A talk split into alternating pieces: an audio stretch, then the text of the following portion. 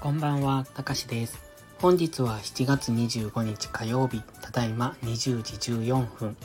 それではドル円の相場分析をやっていきましょう。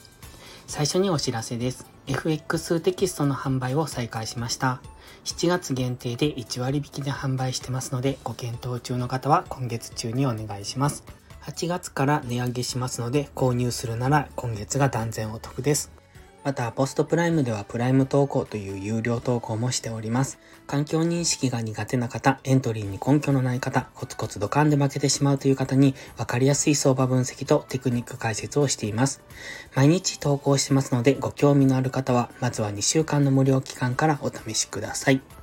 ではまずドル円の4時間足からなんですが、その前に日足の概要だけ確認しておきましょう。金曜日の強い陽線、そして月曜日は下髭の長い陰線となっております。一度下押ししたんですが、結果的には上昇してきた。ただし陰線で終えてますので、本日は上値が重い印象。日足のストキャスティクスは高値圏にあるので、ここからの買いっていうのはちょっと警戒が必要ですね。では4時間足です。4時間足もストキャスティクスはそろそろ高値圏に差し掛かってきております。GMMA が今追いついてくるのを待つような、そういう期間だと今は考えております。ただ昨日の日足、先ほど言いましたように、長い下髭の陰線となっておりますので、もう少し、えー、と深めの押しをつける可能性がありますので、現在 GMMA が下から上昇してきている途中ですが、その GMMA にサポートされて上昇するのか、それとももう一段ちょっと深めの押しをつけてくるのか、GMMA を少し下抜けるぐらいの押しをつける可能性は考えておいた方がいいと思います。4時間足のストキャスティクスはそろそろ高値圏というところですが、もうちょっと上昇余地があるので、まずはさ、えっ、ー、と、先日の高値ですね、金曜日の高値ぐらいまでの上昇は考えておいてもいいと思いますが、そこを超えられるかどうかっていうのはちょっと怪しいかなと思いますので、まだ現在時点では GMMA の青帯にサポートされて上昇してきているというよりは、今、その GMMA の青帯が追いついてくるのを待つ期間になりますので、現在地から上昇したとしてもちょっと上値は重いんじゃないのかなと、え先週金曜日の高値を超えてどんどん上昇していける、そんな感じじゃ見えてきませんので、まずは先週金曜日の高値ぐらいまでの上昇、そこから再び深めの推しに入る可能性というところも考えておきたいですね。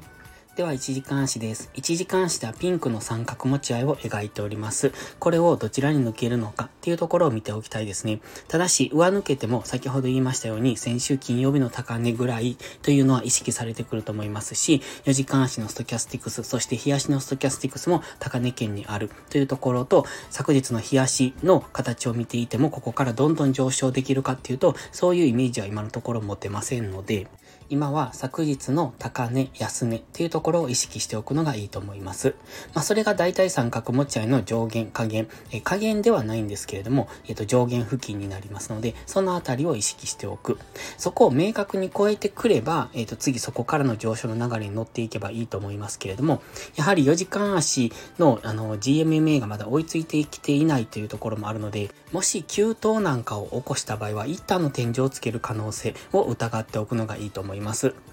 で、金曜日の高値を、あの、上抜けてきて、しっかり押しをつけて上昇するのならいいんですが、押しをつけずに急騰みたいな、ぐんぐんと上がっていくような動きをするのであれば、一旦そこが天井になると思いますので、そこからの下落っていうのを狙っていってもいいかもしれません。ただ、基本的には上昇トレンド中ですので、えっと、この下落を狙うっていうのはあまりお勧めしませんので、もし急騰してきた場合は、次下落を待って、そこからの次の上昇。そうなるとチャンスは本日は来ないと思いますので、で一旦4時間足の GMMA まで今日押しをつけるような動きをしてくれば、本日押し目買いのチャンスが来るのかなと思いますが、その辺を見ておくのがいいですね。押しをつけてくるかどうか、もしくは金曜日の高値を抜けてくるかどうかっていうところを見ながら、え基本的には押し目買いでやっていくのがいいと思います。